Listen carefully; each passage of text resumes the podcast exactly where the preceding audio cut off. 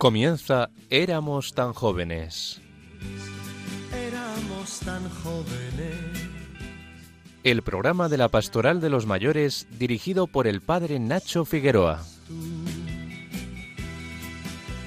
Y fue la verdadera razón de mi vida, nuestro sueño sin temor.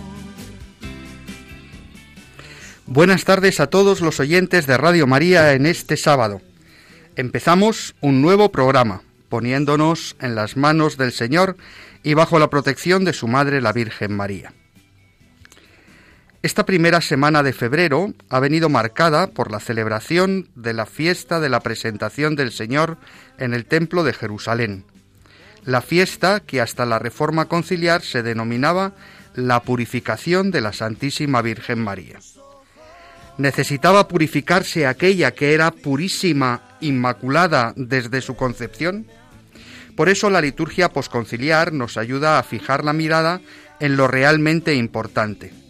Jesús, como todo primogénito del pueblo elegido, es llevado al templo para ser presentado en cumplimiento de la ley al Señor Dios de Israel. Mercedes Montoya y Ana Marqués nos hablarán de las raíces judías de esta fiesta cristiana. En este 2 de febrero, en la celebración litúrgica, se hace la bendición de las candelas como reconocimiento de aquel que es proclamado por el anciano Simeón como luz para alumbrar a las naciones y gloria de su pueblo Israel. Por eso en diversos lugares de España se celebra, recordando la purificación de María, la Virgen de las Candelas o la Candelaria. Tendremos la oportunidad, gracias a Juan Pedro Rivero y Rubén Herrera, el sacerdotes de la diócesis de Tenerife de conocer cómo se celebra a la patrona de las Islas Canarias. Don Diego Capado Quintana, en la actualidad párroco de la Concepción de Huelva y que fue párroco de Almonte durante 14 años, nos contará cómo se celebra en el santuario la fiesta de la Candelaria y la presentación de los niños que han sido bautizados el último año a la Santísima Virgen del Rocío. Victoria Pascua, directora de Prestur Peregrinaciones, nos pondrá en modo viaje y nos llevará a América Latina, donde también por influencia de España y en particular de Canarias se celebra a la Virgen bajo la advocación de la Candelaria. Además, en recuerdo de estos dos ancianos que recibieron a Jesús en el templo, el sacerdote Simeón y la profetisa Ana, el movimiento de mayores Vida Ascendente celebra cada 2 de febrero su fiesta patronal. Un momento excelente, especialmente en estos tiempos de tanto aislamiento, para volvernos a encontrar, para participar en la Eucaristía, para reconocernos como iglesia sinodal, es decir, como una iglesia que caminamos juntos hacia la meta del cielo. Angustias González, presidenta de Vida Ascendente en la diócesis de Tenerife, nos contará cómo celebran allí a los patronos. Con Álvaro, Álvaro Medina y Jaime Tamarit, presidente y vicepresidente de esta asociación de fieles, conversaremos sobre los pormenores de esta fiesta patronal. Este es nuestro menú y vosotros podréis degustarlo. Pero también queremos que participéis activamente en nuestras cocinas. Podéis mandar vuestros audios contándonos cómo celebráis esta fiesta al correo del programa éramos tan jóvenes arroba radiomaria.es o al WhatsApp 634 423 664.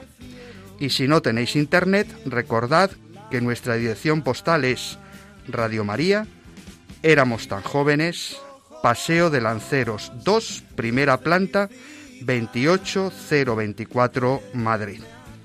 Nos acompañan desde el control de sonido los sabios tripulantes de la nave, Alicia Figueroa y Javier Pérez. Estamos en Radio María, os habla el padre Nacho Figueroa y esto es Éramos tan jóvenes. Sigue sin pasar y son tú. Cada programa, Jaime Tamarit nos deleita con piezas musicales que nos ayudan a profundizar en los temas que tratamos. Jaime, ¿qué nos traes hoy? Como decías, Nacho, El miércoles pasado, día 2 de febrero, celebramos el Día de los Santos Patronos de Vida Ascendente, Simeón y Ana. Impresiona la repercusión de las palabras de Simeón en la cultura de nuestro siglo, Nunc timitis, que la Iglesia proclama cada noche en el rezo de las completas. Ahora, Señor, según tu promesa, puedes dejar a tu siervo irse en paz, porque mis ojos han visto a tu Salvador, a quien has presentado ante todos los pueblos, luz para alumbrar a las naciones y gloria de tu pueblo Israel. Estas palabras son motivos de inspiración para poetas del siglo XX tan grandes como Ezra Pound o Thomas Stearns Eliot, que meditan sobre el sentido de sus vidas en la vejez. Dice Ezra Pound en su Cántico al Sol, meditando en paz en la vejez sobre su patria y su destino.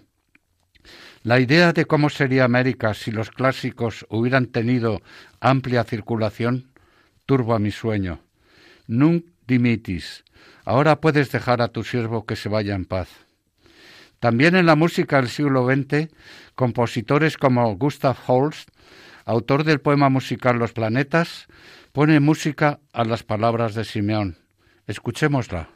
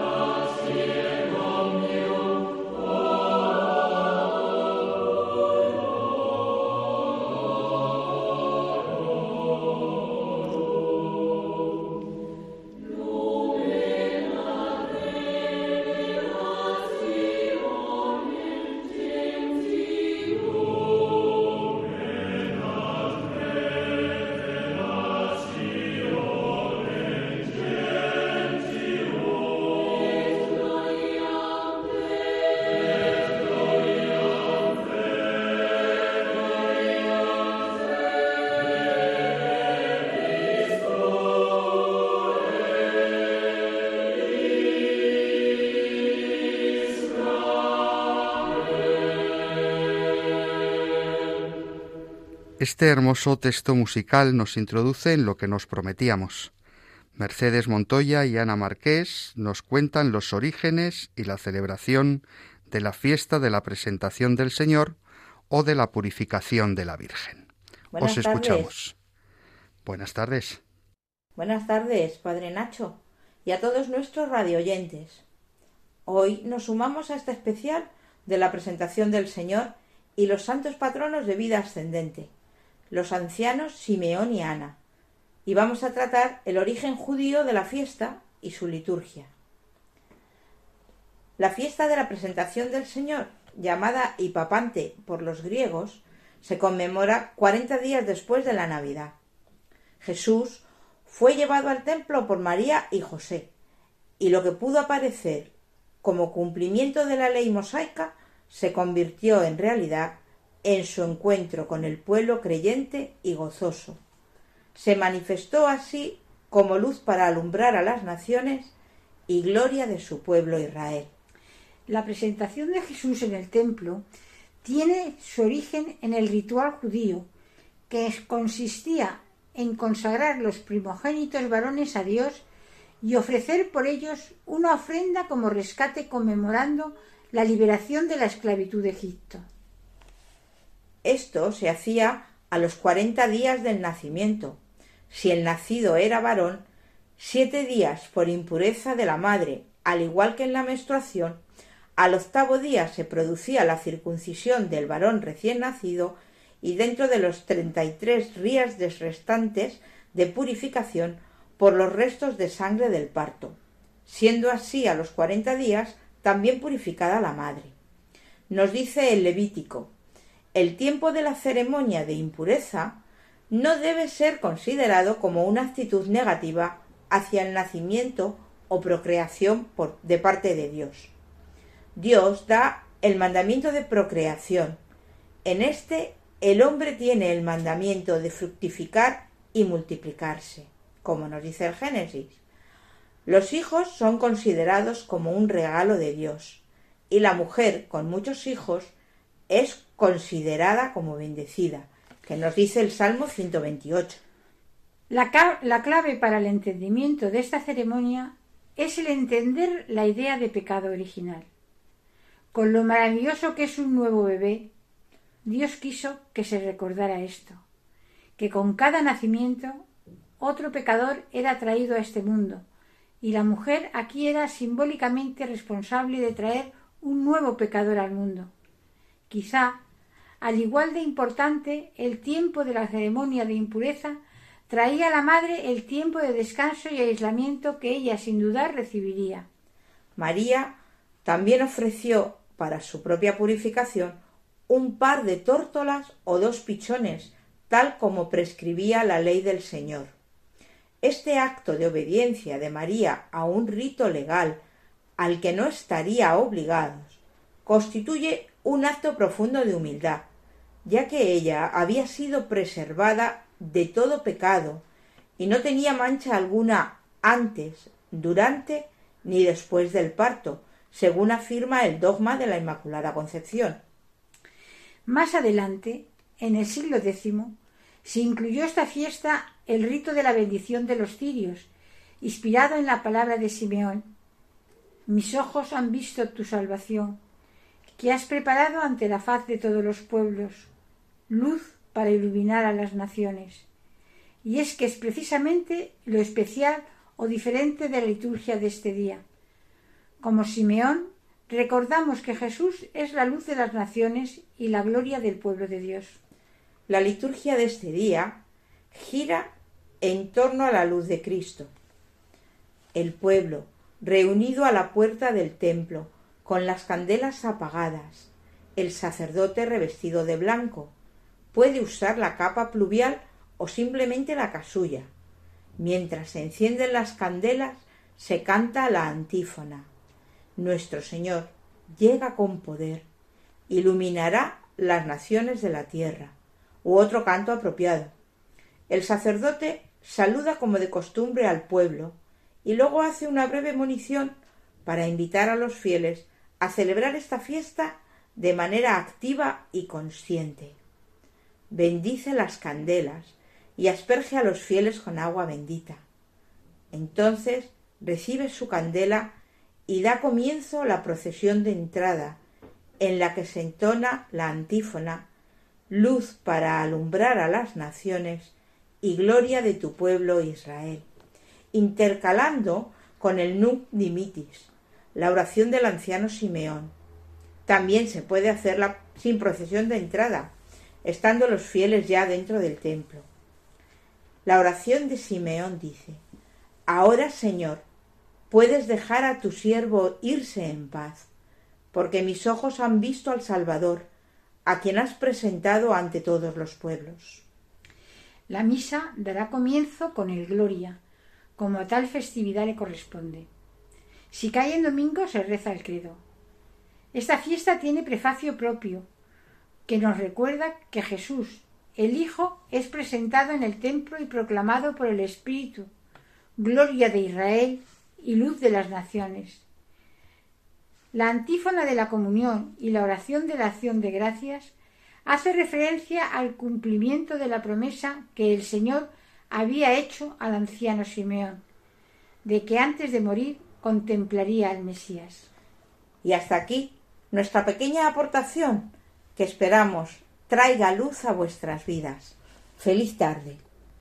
Muchas gracias, queridas Mercedes Montoya y Ana Marqués, por situarnos en esta hermosa fiesta litúrgica que hemos celebrado el pasado miércoles. Cuando meditamos sobre nuestra vida y contemplamos la belleza del mundo que nos rodea, la música supera las palabras para expresar la pureza del sentimiento. Esto lo expresa magistralmente el compositor Héctor Villalobos en su Baquiana Brasileira número 5, una oda a la belleza de la naturaleza que finaliza expresando el éxtasis de la contemplación con una sola nota mantenida por una soprano que canta con la boca cerrada. Esta expresión musical, tan cercana al estado de contemplación, me recuerda el canto de las monjas carmelitas del convento del Cerro los Ángeles. Imagino similar el canto angélico eterno de adoración de los ángeles, que un día tenemos que traer a esta emisión.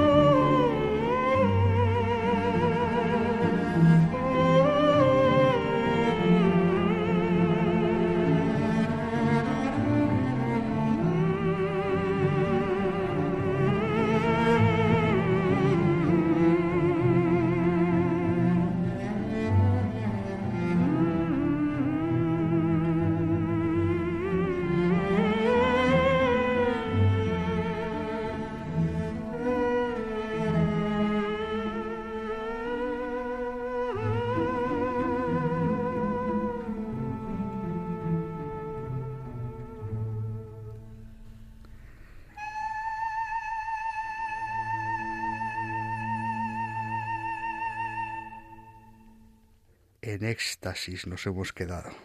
Seguimos en Radio María, en este espacio que se llama Éramos tan jóvenes, en esta tarde de febrero, esperando vuestros mensajes al WhatsApp 634 423 664. Hoy nos estamos haciendo eco de la fiesta de la presentación del Señor y de cómo se celebra en diversos lugares de España.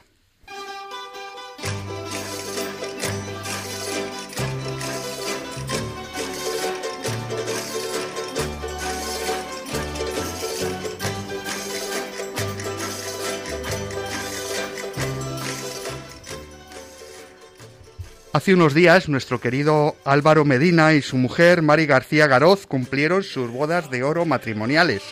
Muchas felicidades. Y con ese motivo estuvieron pasando unos días en Tenerife. Pero no se fueron solo a descansar, sino que se llevaron el encargo de traernos el testimonio de algunos devotos de la Virgen de Candelaria. Efectivamente, Nacho, y así lo hicimos.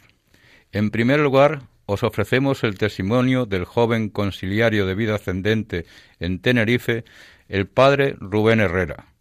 Los orígenes de esta vocación mariana, que se remonta al siglo XIV, cuando desde la península comenzaron la conquista y evangelización de las Canarias. En todo el proceso evangelizador de la isla de Tenerife nos encontramos dos figuras muy importantes para que llegara la fe a esta isla. La primera y más importante, como no, es María. Los guanches paseaban por la playa de Chimisay y su sorpresa fue el encontrarse una imagen con piel morena, con un niño en los brazos. Los guanches, asustados, uno quiso tirarle piedra, por lo que se dislocó el hombro. El otro cogió una empuñadura por el miedo y fue a apuñalarla, pero no lo consiguió, causándose heridas en sí misma. En todo esto, los guanches, asombrados por el miedo, salieron corriendo hacia el Mensei. El Mensei les dijo que trajeran la imagen a ver qué pasaba.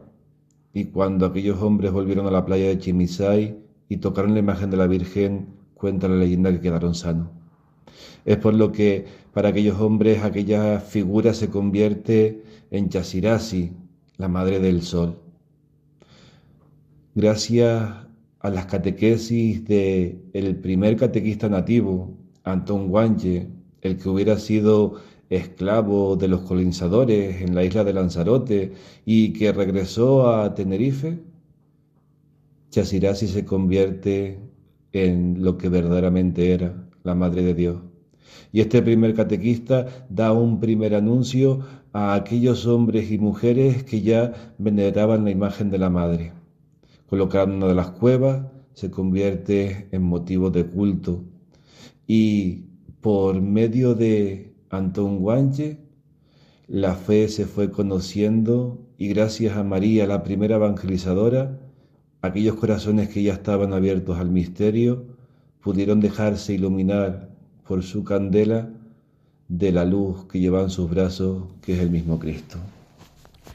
Además del testimonio del Padre Rubén, tuvimos la oportunidad de conocer, gracias a Juan Pedro Rivero, que es el padre, el párroco de Santo Domingo de Guzmán y delegado episcopal de Cáritas Diocesana, el que nos cuenta cómo se vive la devoción de la Virgen de, de Candelaria en la isla de Tenerife.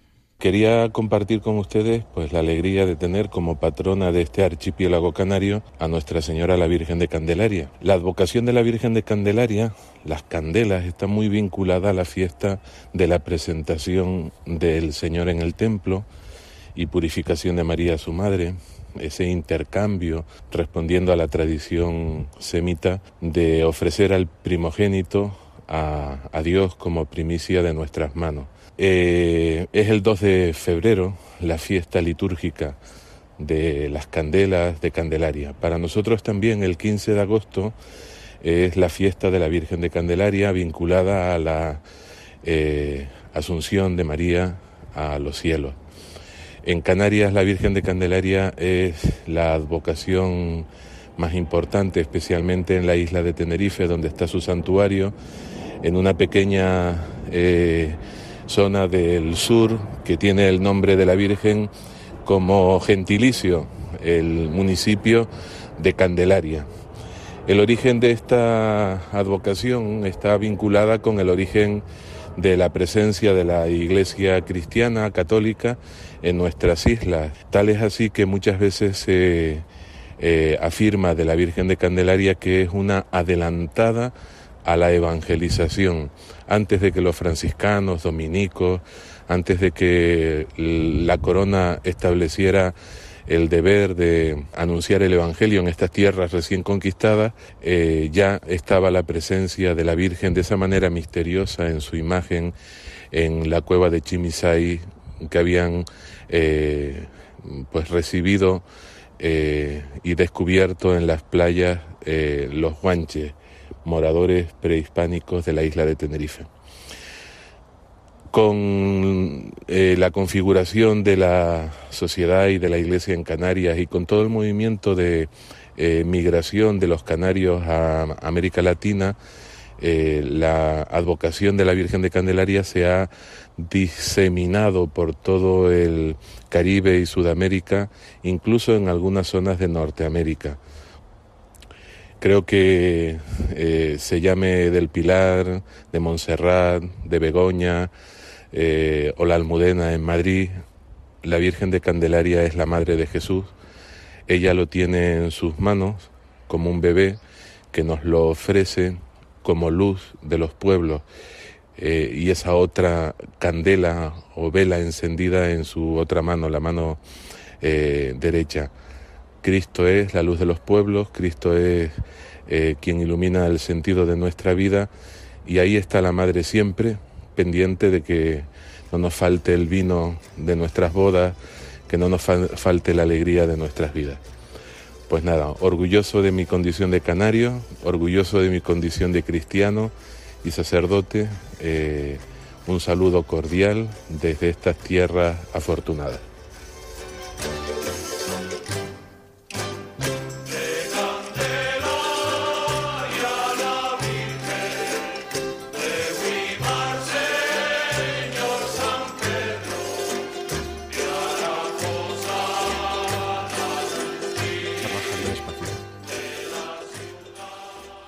Muchas gracias por estos testimonios tan hermosos. Una luna de miel muy bien aprovechada, amigo Álvaro.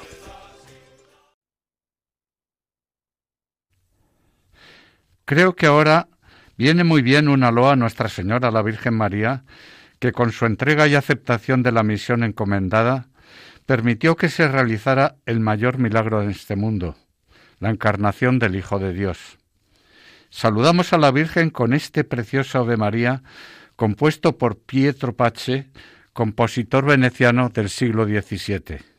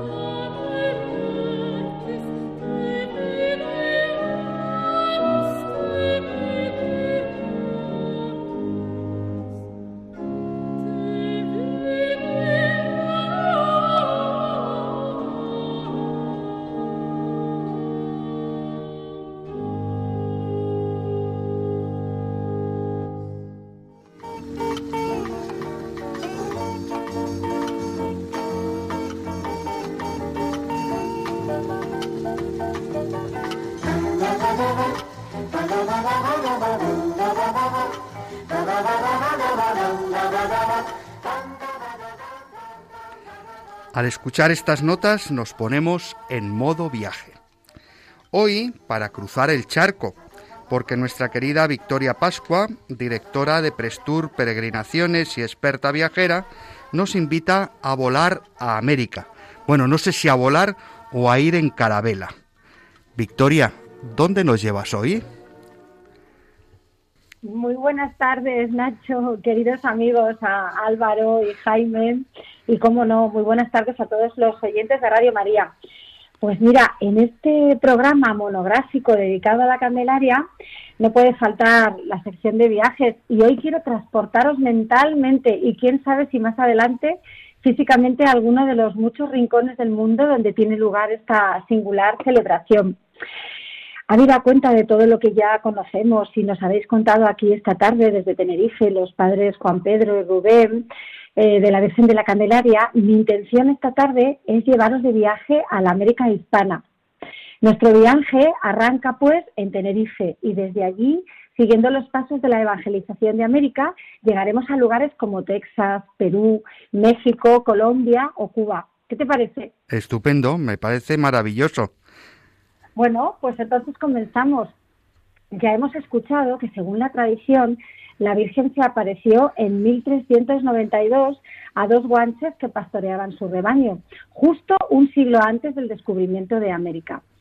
Con la evangelización de la isla y la imagen toma el nombre de Nuestra Señora de la Candelaria. Sabemos también que tan solo dos años de que Colón partiese hacia América, el 2 de febrero de 1490, es la vez que, se por primera vez se celebra la fiesta de la Candelaria, en el día de la purificación de Nuestra Señora. Pero, ¿cómo viaja la Virgen de Candelaria hasta Iberoamérica? Pues mira, unos historiadores dicen que los canarios que participaron en la conquista de América fueron los que llevaron allí el fervor por la Virgen. Hay que recordar que Cristóbal Colón recala en Canarias el 9 de agosto de 1492, partiendo 28 días después con canarios también sumados a la expedición en busca de las Indias navegando hacia Poniente. Y otros, en cambio, como Buenaventura Bonet, nacido también en Santa Cruz de Tenerife, indican que la devoción de la Candelaria se popularizó en América con Hernán Cortés, quien llevaba una medalla de la Virgen al cuello. Otro dato importante relacionado con los canarios es que la ciudad de San Antonio, en el estado norteamericano de Texas, fue fundada por ellos y construyen allí la catedral. También allí se venera la advocación de la Virgen de la Candelaria y la podemos encontrar en, el interior de la catedral. En 1987, San Juan Pablo II visita la Catedral de Texas y hay allí una lápida de mármol que conmemora este momento.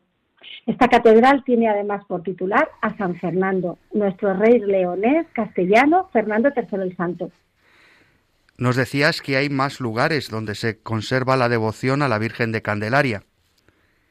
Efectivamente, también en Perú, donde es especialmente venerada en la ciudad de Puno, hasta el punto de que allí, en esta ciudad, la fiesta de la Virgen es declarada el 24 de noviembre de 2014 Patrimonio Cultural Inmaterial de la Humanidad por la UNESCO, de carácter religioso, festivo y cultural. ¿Y cómo llegó hasta allí esa devoción? Pues nos cuentan que durante la conquista de América y la evangelización de estas tierras, los misioneros no sabían cómo introducir la religión católica y por ello se les ocurre poner alrededor de la Virgen la corona del resplandor solar y en la parte baja colocaron la luna. En aquel entonces los incas, quechuas y aymaras veneraban al sol y a la luna. Así, para los españoles veneraban a la Virgen y los nativos a su Inti y a su Quilla, el sol y la luna respectivamente. O sea, que como las madres de familia, si a los niños no les gusta la verdura, se la ponen en pure. Pero al final lo que hay que hacer es eh, eh, celebrar la fiesta de la Virgen y venerarla. Oye, ¿cómo se celebra esta fiesta en Perú? Algo así, pues, pues mira, en Perú las fiestas comienzan los primeros días del mes con una celebración de una misa al amanecer, a la que sigue una ceremonia de purificación ancestral. Al final es una mezcla perfecta entre las costumbres ancestrales incas y la colonización y evangelización española posterior. Entonces, al día siguiente por la mañana, tras un acto litúrgico, se transporta la imagen de la Virgen de la Candelaria para hacerla recorrer en procesión las calles de la ciudad, acompañada de danzas y músicas tradicionales que prosiguen con un gran festival de música y danza con grupos de toda la región, alcanzando a ser hasta unos 40.000 bailarines y músicos aproximadamente. No sé si sabes que tenemos muchos seguidores mexicanos o procedentes de México. Así que, ¿qué nos cuentas de México? Pues mira, en sus inicios los nativos de México veneraban a la deidad azteca de Chalchutlicue, diosa de los lagos y mares, considerada protectora de la navegación costera en el México antiguo. Hacían un paseo por el río con el fin de bendecir las aguas para mejores cosechas y pesca. Durante la evangelización de los indígenas por parte de los frailes españoles de la Orden de San Juan de Dios, se trae de Barcelona a la Virgen de la Candelaria y se empieza a celebrar la liturgia de la purificación de Nuestra Señora con el rito de la luz o de las candelas. De modo que allá es fiesta de la luz y fiesta del agua que bendice los campos. Como curiosidad, también os contaré que en México se tiene la tradición de que a quien le sale el niño Dios en el roscón de reyes o rosca de reyes, como ellos dicen, se convierte automáticamente en madrina o padrino del niño Jesús y debe de llevar su imagen a bendecir a la iglesia el día 2 de febrero. También se celebra especialmente el Día de la Candelaria en el estado de Veracruz, donde se hace una fiesta en honor a la Virgen que incluye el desfile de mojigangas, encuentro de jaraneros, cabalgatas, liberación de toros, bailes populares, comida, en fin, una gran fiesta que también fue declarada Patrimonio Cultural por la UNESCO en 1998. Sé que hay muchas más tradiciones en otros países de América Latina, pero no podemos dedicar mucho más tiempo. Dinos alguna palabra sobre los países del Caribe.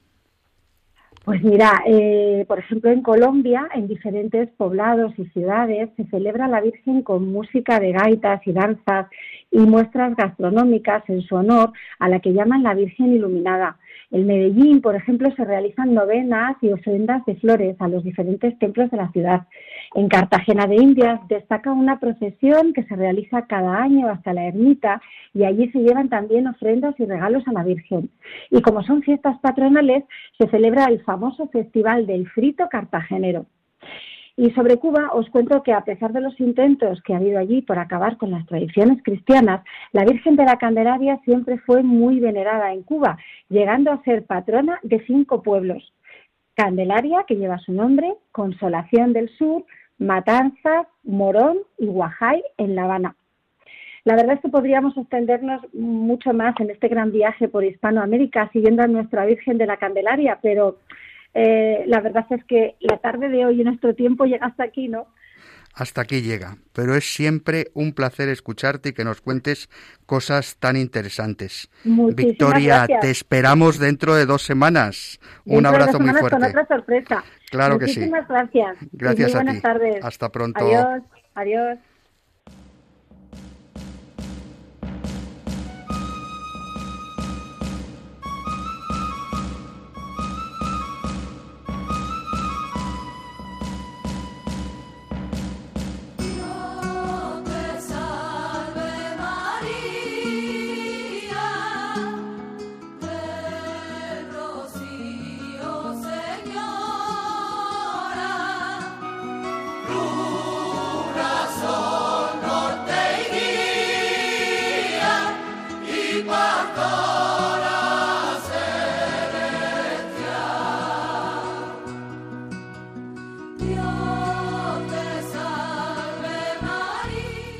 Seguimos en Radio María, en este espacio que se llama Éramos tan jóvenes, en esta tarde de febrero.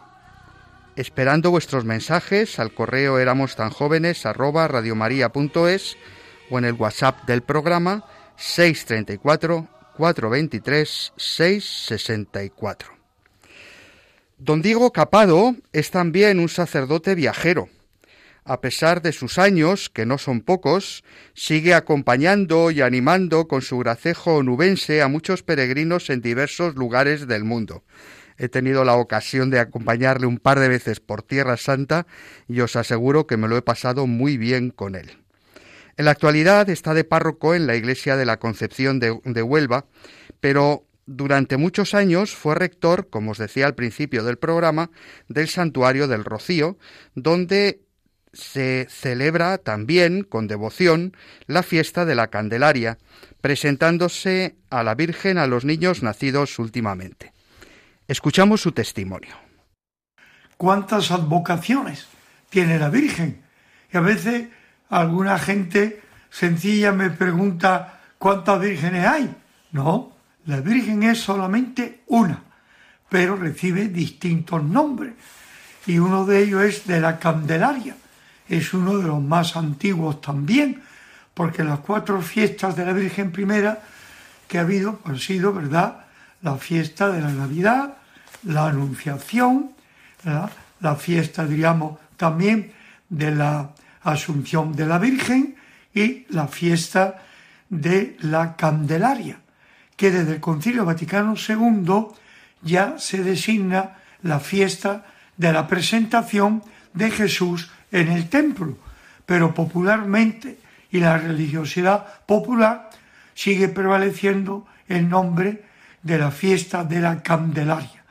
El anciano Simeón tomó en brazo a Jesús y ya lo proclamó luz de las naciones. Por eso es la fiesta de la luz, la fiesta de la Candelaria. Y de ahí que es tradición que en el día 2 de febrero, pues se presentan niños bautizados al Señor y a la Virgen. Y suelen llevar los padres una vela. Muchos llevan la vela que se entregó en el bautismo, ¿eh? Cristo es la luz.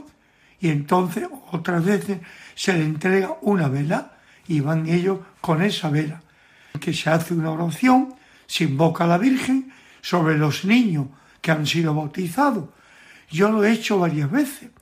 Cuando he estado en Bolívar del Condado, 14 años, pues íbamos al santuario de la Virgen de las Mercedes y allí pues con los niños bautizados en el año anterior pues se hacía la ofrenda. He estado 14 años en el santuario de la Virgen del Rocío, en donde estuvo también el Papa, y allí igual todos los años se sigue haciendo la fiesta de la Candelaria. Niños y niñas que han sido bautizados allí, sobre todo de tantísimas hermandades, incluso algunos que no han sido bautizados allí, por llevar los padres. Y es impresionante el tiempo que dura esa presentación de los niños y de las niñas hasta ante la Blanca Paloma, la Santísima Virgen del Rocío.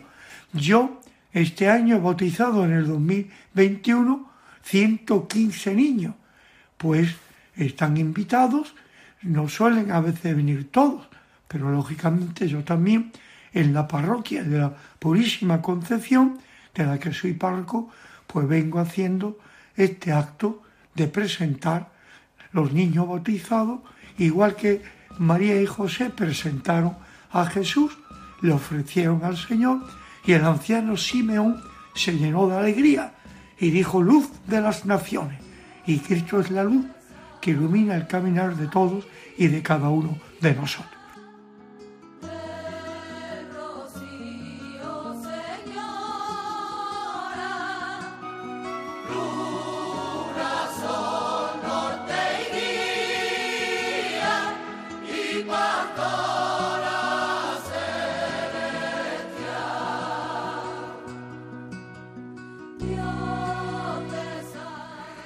Da gusto oír tu entusiasmo, querido padre Diego Capado. Por ti no pasan los años. Hay gente que como tú no se tendrían que morir nunca.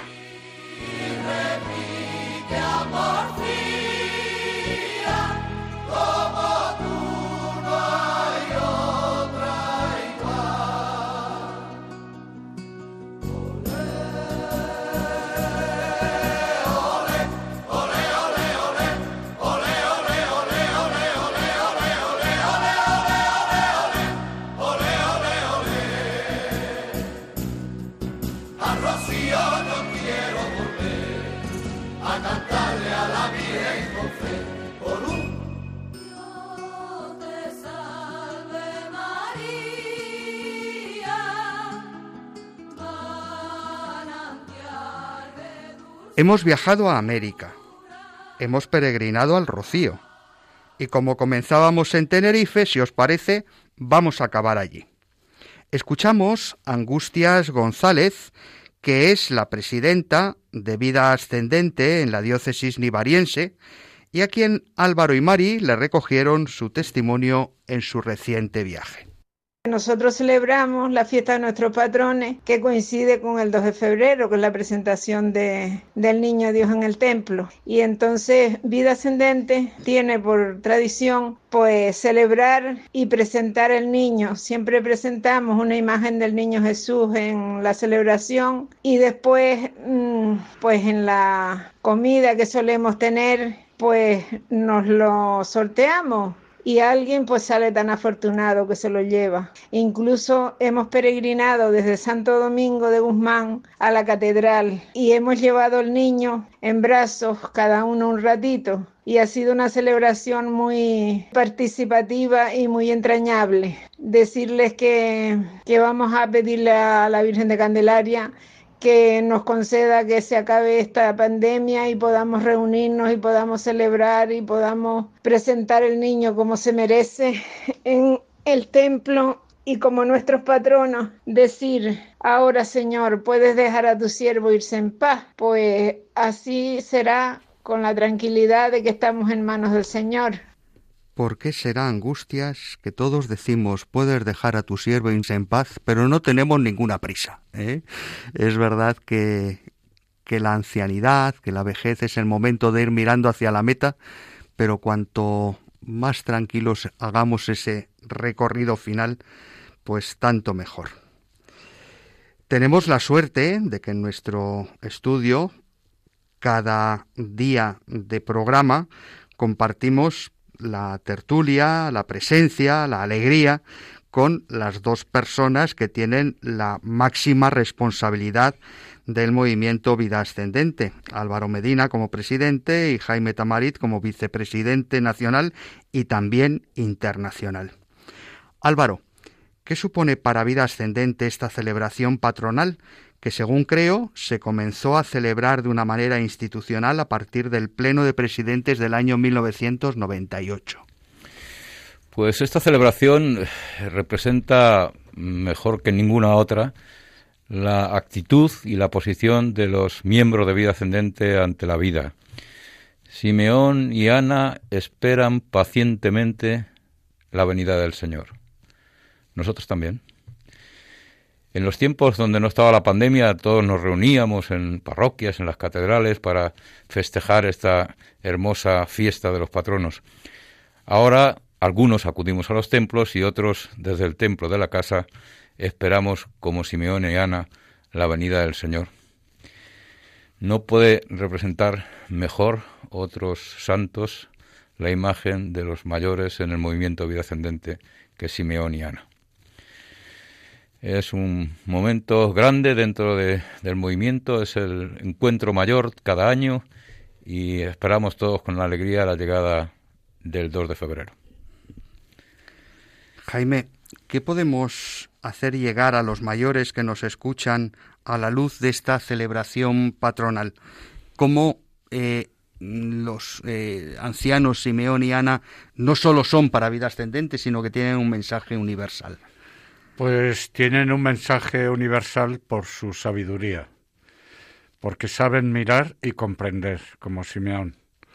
Entonces celebramos, eh, me parece que es un, un, patrono de vida ascendente. Simeón y Ana son patronos muy bien escogidos, ¿no? Porque son mayores, acumulan la experiencia, esperan y saben que van a ver al Mesías y lo reconocen, los primeros, y entonces lo difunden la nueva, la buena nueva, ¿no? Entonces son los pilares del, del movimiento, es el, apostolado, la oración, la divulgación, la amistad, la alegría. Entonces celebramos esta, este, esta efeméride, pues haciendo primero una Eucaristía compartida por los conciliarios y los miembros de los grupos de las diócesis que buenamente pueden asistir, y luego hacemos un agape, o sea, unimos la oración y la amistad. El agape después eh, siempre es muy vivo, hay conversaciones, intercambian experiencias, y es una pena que desde hace un par de años el agape lo tenemos que suprimir por la prudencia, por la pandemia, pero ahí estamos esperando. No dejéis que la pandemia os aísle y os olvidéis del movimiento. Estamos ahí, aunque seamos cuatro, estamos ahí esperando que volváis. Os mando un abrazo muy fuerte a todos, esperando veros pronto. Muchas gracias, Jaime. Fijaos que eh, los dos grandes oficios en el, en el devenir de la religiosidad del pueblo de Israel es el, el, servicio sacerdotal y el servicio profético. De hecho, en el Antiguo Testamento tan solo tres personas eran ungidos. Eh, ungido en hebreo se dice Mesías, o sea que algo tiene que ver con el Mesías. Eh, y esos personajes ungidos eran los reyes, los sacerdotes y los profetas. En un tiempo en el que no hay rey en Israel, Solo sacerdotes y profetas son los oficios sagrados y consagrados al Señor. Y qué bonito que los primeros personajes ¿eh? que celebramos 40 días después de la Natividad sean precisamente un sacerdote y una profetisa. ¿eh? Es curioso cómo a Ana, eh, pues que, poco sabemos de su vida, sí que se la reconoce como una profetisa, como alguien que habla en nombre de Dios, ¿eh? que mira la realidad con una mirada de Dios y anuncia a ese Dios, ¿no? Se pasaba todo el día en el templo hablando de aquel niño, ¿eh? hablaba a todo el mundo de aquel niño porque las buenas noticias son para contarlas. Por una parte, la oración sacerdotal, ya puedes dejar a tus siervos en paz porque mis ojos han visto al Salvador, y la, eh, el anuncio profético. Hemos visto al Mesías, está en medio de nosotros, ya ha llegado, el reino de Dios ya ha acontecido. Parece como si estuviéramos precisamente en el quicio de la puerta entre el Antiguo y el Nuevo Testamento. San Lucas, que es un gran literato, recoge en los dos primeros párrafos del, del texto que, proclamábamos el miércoles pasado, esa realidad, el Antiguo y el Nuevo Testamento. José y María van al templo y repetidamente utiliza el término según lo previsto en la ley. ¿eh? Una y otra vez, la ley del Antiguo Testamento es lo que impulsa a José María, a José y a María a ir al templo. Por otra parte, había un hombre que vivía según el Espíritu, impulsado por el Espíritu, fue al templo y el Espíritu le hizo decir lo que dijo. Es decir, la ley y el Espíritu confluyen en esa sagrada familia que entra humildemente en el estatuto de pobres, llevando un par de palomas, unos pichones, para engendrar el reino de Dios, para hacer posible esa luz de las naciones, esa presencia del Salvador, que es la gloria de nuestro pueblo Israel. Qué suerte tenemos de poder celebrar a estos santos patronos.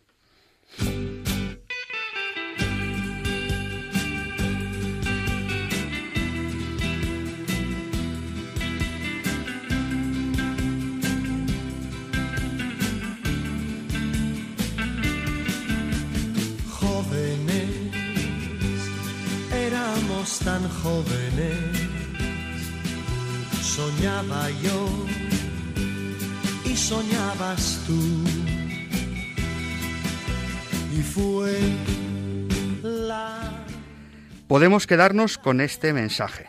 Por muy mayores que seamos, no dejamos de vivir nuestra vocación bautismal. Sacerdotes como Simeón, para hablar con Dios sobre lo que nuestros hermanos necesitan, y profetas como Ana para hablar de Dios a los que nos quieren escuchar. Y al fin son de la vida el lugar que prefiero. Podéis mandarnos vuestros comentarios y sugerencias por correo electrónico a éramos tan jóvenes arroba radiomaria.es o al WhatsApp con el número 634 423 664 y seguiremos enriqueciéndonos con vuestros testimonios. Y si no tenéis internet, recordad que nuestra dirección postal es Radio María, espacio Éramos tan jóvenes, Paseo de Lanceros 2, primera planta, 28024 Madrid. Nos despedimos de toda la audiencia en este programa que esperamos haya resultado de vuestro agrado. Ya sabéis que podéis volver a escuchar este espacio buscando en los podcasts de la web de Radio María por el nombre de nuestro espacio, Éramos tan jóvenes. Agradecemos su colaboración a Álvaro Medina, Jaime Tamarit, Ana Marqués, Mercedes Montoya, Victoria Pascua y sus testimonios a Juan Pedro Rivero, Rubén Herrera, Diego Capado y Angustias González. Estuvieron en el control Javier Pérez y Alicia Figueroa, y se despide de todos el padre Nacho Figueroa, deseando a cada uno de los que nos escuchan que el Señor Jesús y su Madre la Virgen le sigan cuidando, que se preocupen especialmente de todos sus hijos, de los ancianos más débiles y acompañen a los que sienten a los que se sienten más solos. Nos encontramos de nuevo, si Dios quiere, dentro de dos sábados a las seis de la tarde, hora peninsular, las cinco en Canarias. Os dejamos con el Santo Rosario luego las vísperas y la misa vespertina del domingo. Un abrazo a todos.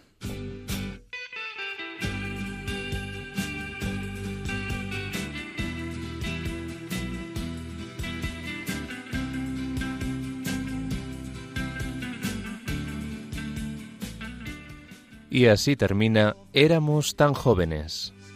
Éramos tan jóvenes el programa de la Pastoral de los Mayores dirigido por el padre Nacho Figueroa.